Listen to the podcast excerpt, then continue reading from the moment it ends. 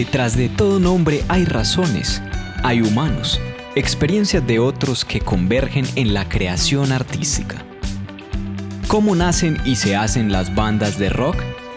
Bienvenidos a A Salvo de la Extinción, un podcast de la Banda del Bisonte. Proyecto ganador de la Convocatoria de Estímulos para el Arte y la Cultura 2020, Secretaría de Cultura Ciudadana y Alcaldía de Medellín.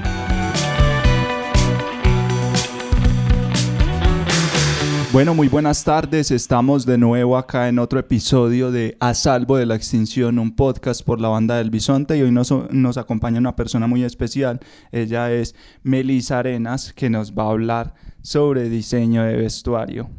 Oli. Meli es una gran amiga de la banda hace muchos años y es una persona muy talentosa en lo que hace y ha trabajado con artistas que creo que ni siquiera podemos mencionar. Ay, gracias, gracias.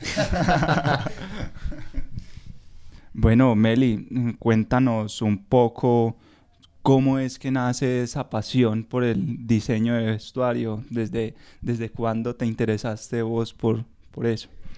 Pues en realidad creo que toda la vida, no voy a responder como la típica diseñadora de vestuario que dice, es que yo hacía la ropita de mis Barbies, porque no era así, pero si hacía desfiles en, en, mi casa con mis amiguitas, pues siempre mis abuelitas, ambas materna y paterna, han tenido como esa, esa labor de costura, entonces en mi casa siempre ha habido telas y nos teníamos incluso como una caja especial de las telas para que las niñas jueguen y desde ahí empezamos a hacer trajes y con mis primitas y con las amiguitas, las vecinitas y bueno, eh, ya más adelante en la adolescencia era que todas mis amigas me decían, Meli, tenemos unos 15, acompáñanos a, a rentar el vestido, no sé qué, y así.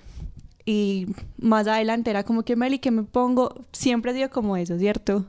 Eh, pero a mi papá no le gustaba que yo estudiara diseño de moda, entonces arranqué a estudiar comunicación audiovisual estando allá me di cuenta que definitivamente no iba a dejar de ser lo que yo quería hacer y me fui a estudiar diseño de moda. Y ya luego de eso, pues comencé a trabajar por cosas de la vida, por casualidades, en diseño de vestuario para producciones audiovisuales, especialmente videoclips. Entonces, como que combinar esas dos cosas que estudié en, mi, en mi vida laboral. Muy chévere, muy chévere. Dani. Bueno, ¿qué elementos consideras indispensables para hacer eso que tú haces, pues diseñar vestuario, pues para, para bandas, pues digamos en escenario, porque también tengo entendido pues que lo has hecho, de hecho lo has hecho con nosotros, pues, eh, y, pues también para videoclips.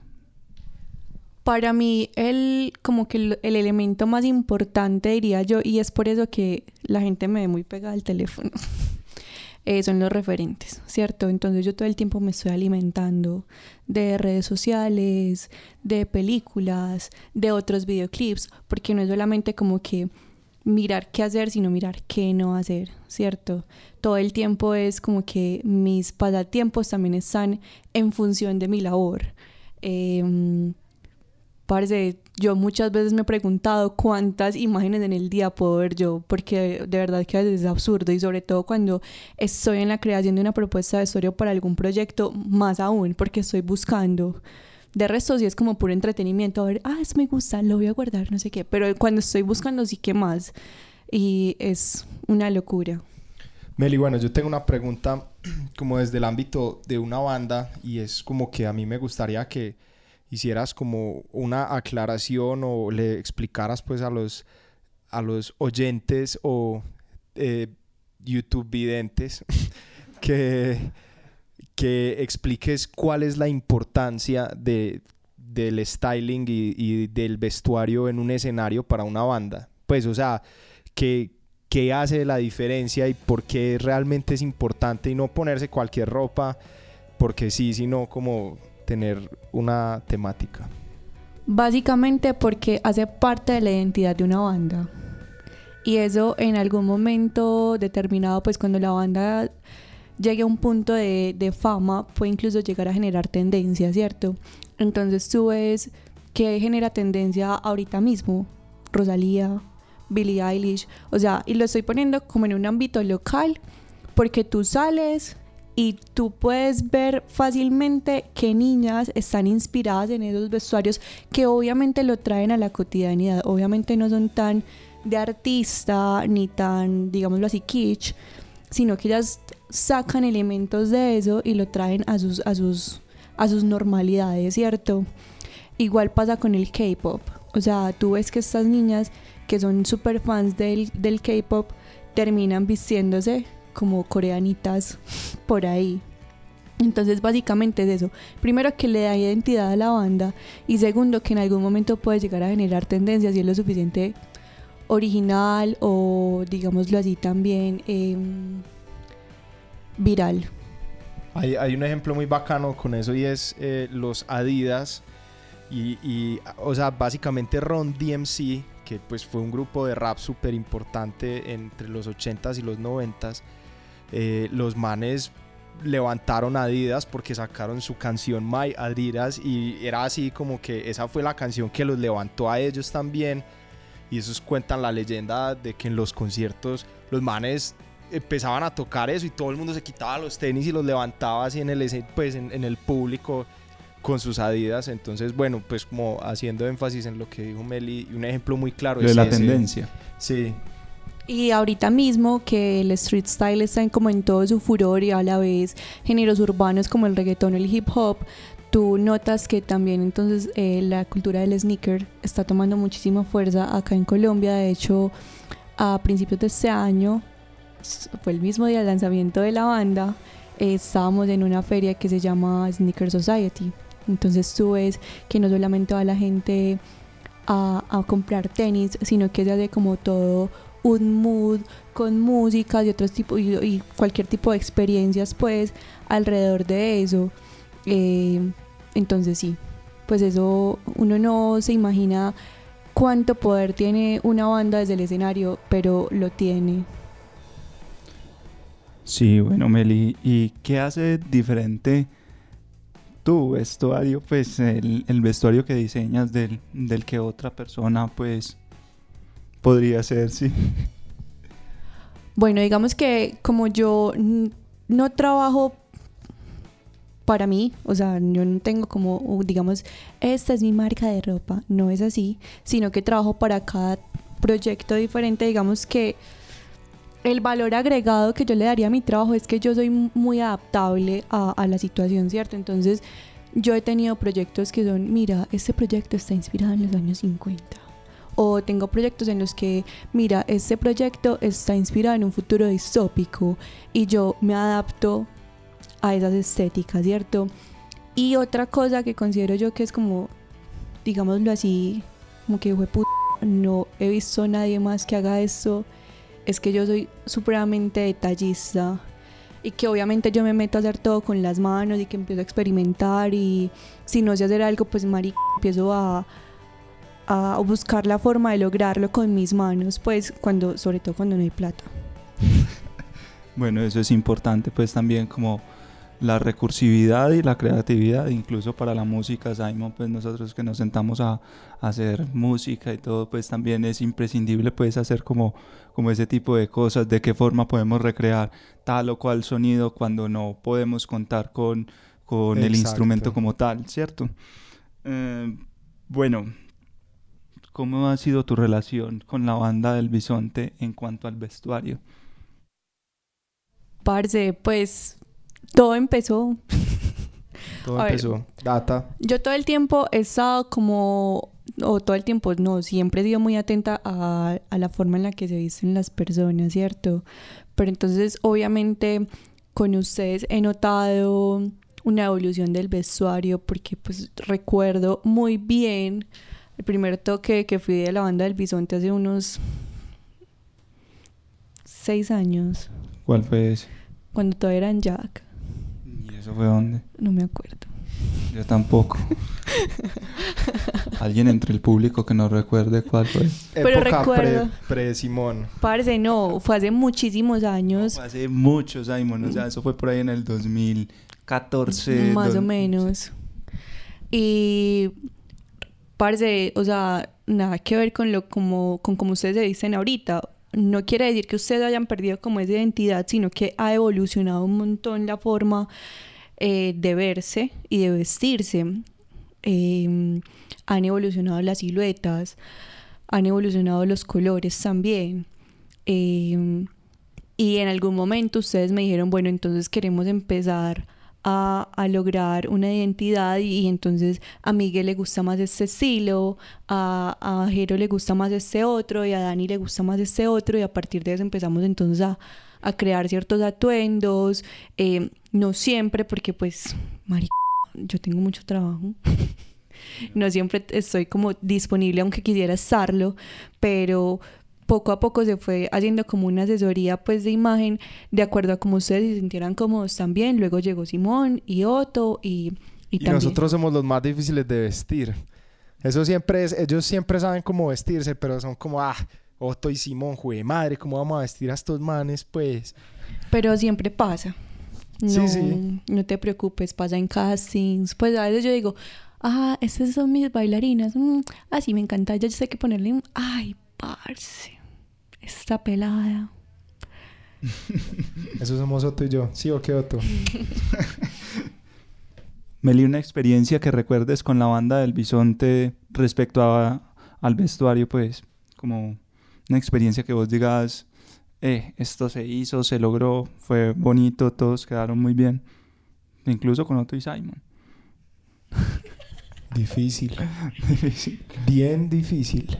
No, parce, es honestamente como que uno de los vestuarios que más me ha gustado de ustedes fue el del lanzamiento, pues que lo hizo Simón. Eh, yo los veía en el escenario y yo decía como que todos están perfectos, están muy lindos todos. Entonces, pues yo ahí no tuve como nada o mucho que ver, solo recuerdo que ese día les estaba como que organizando la camisita, doblándole las boticas de los pantalones, pero hasta ahí. Pero sí es algo que, que a mí me ha marcado muchísimo porque es, vuelvo y les digo, es como que ver la evolución, o sea, el y creo que ese, ese concierto de lanzamiento para mí me ha marcado mucho, pues como emocionalmente, personalmente y mi relación con ustedes, porque creo que se los hice saber. Eh, Repítelo. Fue cuando realmente me hice consciente de la evolución que ha tenido la banda del Pisonte como agrupación, ¿cierto? Eh, yo recuerdo muy bien cómo sonaban la primera vez que los vi y recuerdo muy bien cómo sonaban la, última vez que los vi, que fue en, en ese concierto. Y me siento orgullosa, parce, me siento como...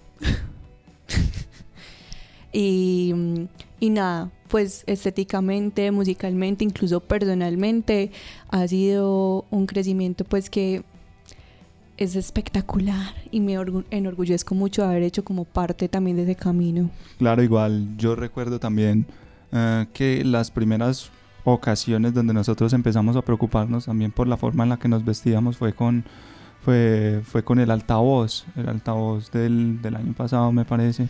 En ese hay una historia muy charra yo me volví amigo de, usted, amigo de ustedes después de, después de esa época y ustedes siempre se vestían con la misma, pues como con una pinta medio uniformada ahí, que era como una camisa de rayas acá. Y yo ese año trabajé en Colombia Moda y todo el mundo tenía esa pinta. Era como todo el mundo está vestido como la banda del bisonte. Pues obviamente segura, seguro esa era la moda del momento, pero yo los relacionaba siempre, pues o sea, como que veía Colombia Moda y lo, lo, relacionaba con usted. De hecho, Simon, ahora que tocaste ese tema y que estábamos hablando precisamente de Simón Gaviria, que también ha sido un elemento pues importante para el desarrollo como del vestuario, em, él justamente en, en, Verano Negro nos hizo saber eso, como, como parce, ustedes por qué se fueron así, parecían como una agrupación de salsa o algo así. Era como, como no, pues, o sea, no hay identidad entre cada uno de ustedes, sino que, que, todos están como muy parecidos, todos están utilizando como la misma paleta de colores, o sea, no hay distinción de absolutamente nada, entonces era como diciendo hay que trabajar en eso, hay que apostar pues también por, por aquello que es de ustedes, de cada personaje que se sientan pues cada uno como, como cómodos con lo que se están vistiendo pues también con lo que están vistiendo. Y es importante además porque cada uno tiene una personalidad muy marcada sobre el escenario. O sea, si vos te pones a ver y a detallar la corporalidad de cada integrante de la banda del bisonte es muy suya, muy propia. Entonces eso también se tiene que ver reflejado en la ropa que llevan y en cómo lucen. Claro, sí.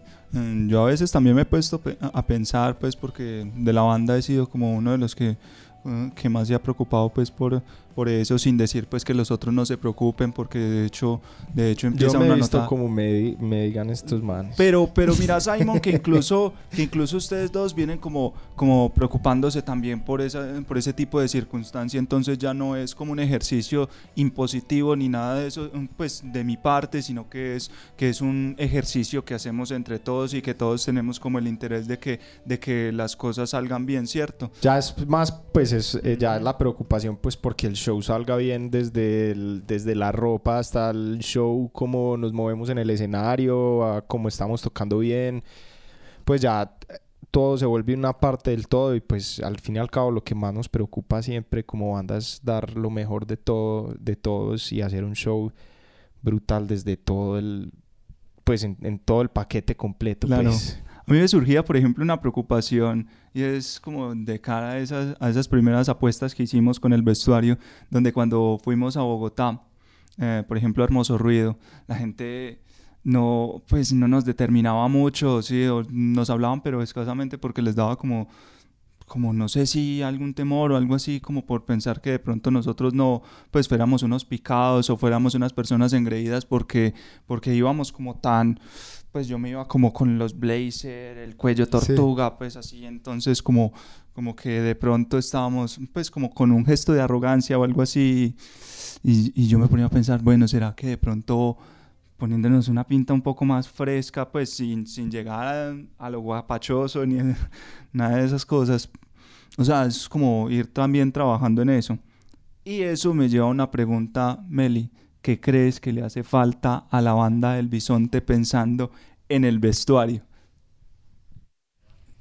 Parce, honestamente no. O sea, yo, yo siento que ya cada uno está mucho más cerca a lo que estéticamente le, le funciona, exceptuando a Simón. Gracias, gracias. Gracias. No, lo digo es porque. lo digo Dale, es dale, porque dale. a lo mejor, Simón, o sea, lo digo es por lo siguiente. Ellos llevan un proceso mucho más largo, o sea, de búsqueda, muchísimo más largo. De pronto tú no, porque sé, quizá no has, no has estado tan interesado, no es algo importante para ti y es completamente válido. Sin rabia. Bueno, continúa, no, continúa, es completamente válido, ¿cierto? Entonces, eh, quizá en algún momento eso sí te empieza a generar más interés y quizá en ese momento sí empiezas a decir, Meli, vamos a comprar ropa y yo voy a estar encantada. De una. Entonces, a, a lo que iba era No, que... Yo les voy a contar mi historia, Meli. Yo tengo dos hermanos mayores, entonces yo llevo heredando ropa. Pues ya no, porque ya soy más alto y más grande que mis hermanos mayores, pero yo heredé ropa desde, desde los dos años, pues, o desde que nací hasta que cumplí por ahí 18. De- o sea, yo nunca, así pocas veces voy a comprar ropa porque siempre heredaba todo de mis hermanos. Por eso es que no estás interesado en el tema. O sea, quería hacer la, la aclaración para que. No, que pero si entiendan uno, si uno se pone a pensar también es algo netamente cultural, pues Sí. acá también mm, se- en las familias mm, nos hemos acostumbrado pues en otras épocas incluso pues a ver como, como que, que, que los que los ma- pues los que son menores acostumbraban a heredar esa pues la ropa que ya no le quedaban a los a los hermanos mayores. Parte porque es una cuestión de vamos a suplir esta necesidad que es vestirnos, ¿cierto? No es la, la cuestión de suplir la necesidad que es crear una identidad, porque realmente uno en la infancia no está tan preocupado por eso y eh, de hecho uno genera como esa identidad de vestuario es más o menos entre los 30 20 y 30 años. O sea, ya más a partir de los 30 uno dice como que listo, es- este es mi estilo definido y yo conozco gente que todos los días se pone una camisa de botones manga corta con un pantalón sastre y ya, o sea, tiene 32 camisas y 44 pantalones y ya, ¿cierto? Mientras que uno todavía está explorando tendencias, acomodándose, no sé qué. Yo antes, por ejemplo, experimentaba mucho más con el color, pues a mi modo de decir personal. Ya ahora es como que tengo una paleta de color súper reducida, blanco, negro, kaki y denim.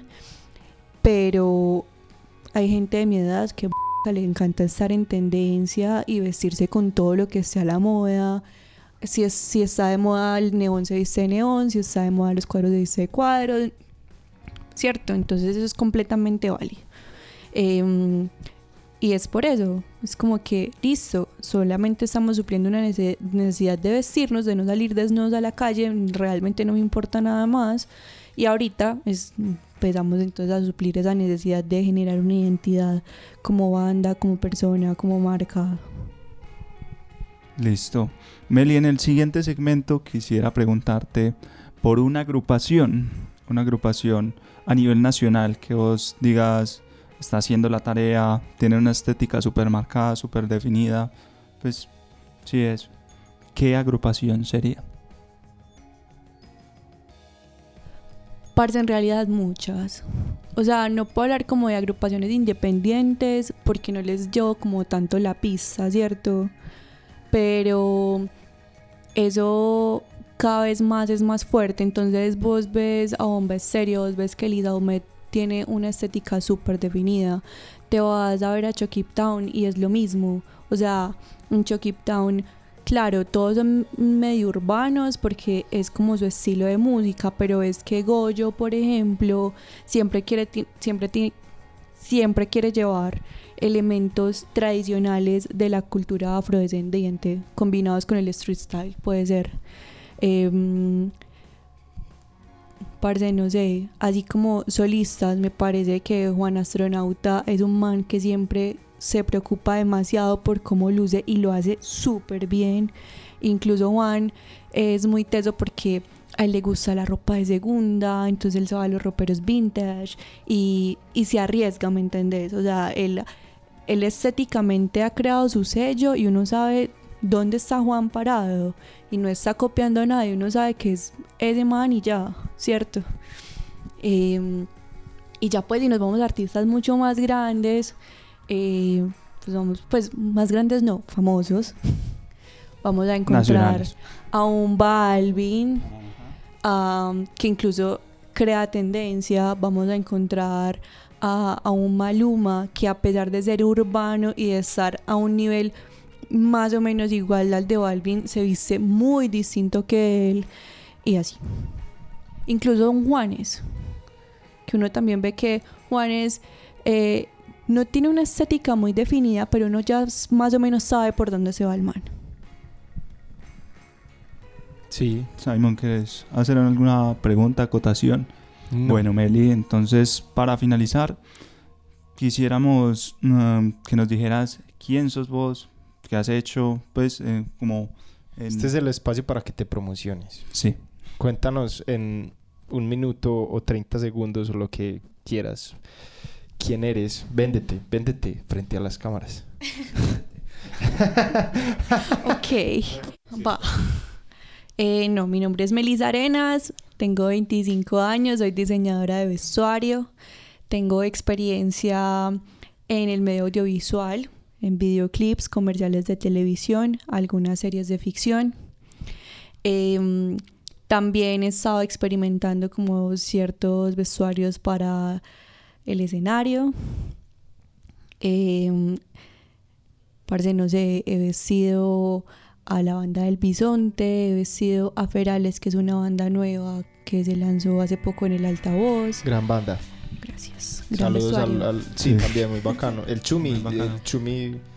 El Chumi. El Chumi. Chumi. El Chumi. Em, he vestido a artistas como Lenny Tavares, como Jockey Town. Eh, de, no sé, muchas Internacionales también, como. Pues, eh, Lenny. Mm. Lenny. pues también vos me hablas de, de Arcángel y todo. Arcángel. sí. Sí, pues ahorita mismo se me van como todos, pero si quieren ver mi trabajo, arroba desvestuarista, ahí está como todo mi portafolio de, de trabajos, proyectos audiovisuales y a veces como que subo contenido de, de las cositas que hago en la casa. Bueno, con eso terminamos otro podcast de A Salvo de la Extinción, un podcast por la banda del Bisonte. Muchas gracias a todos los que están en sintonía. Eh, nos vemos en un próximo podcast. Bye. Eso, bye.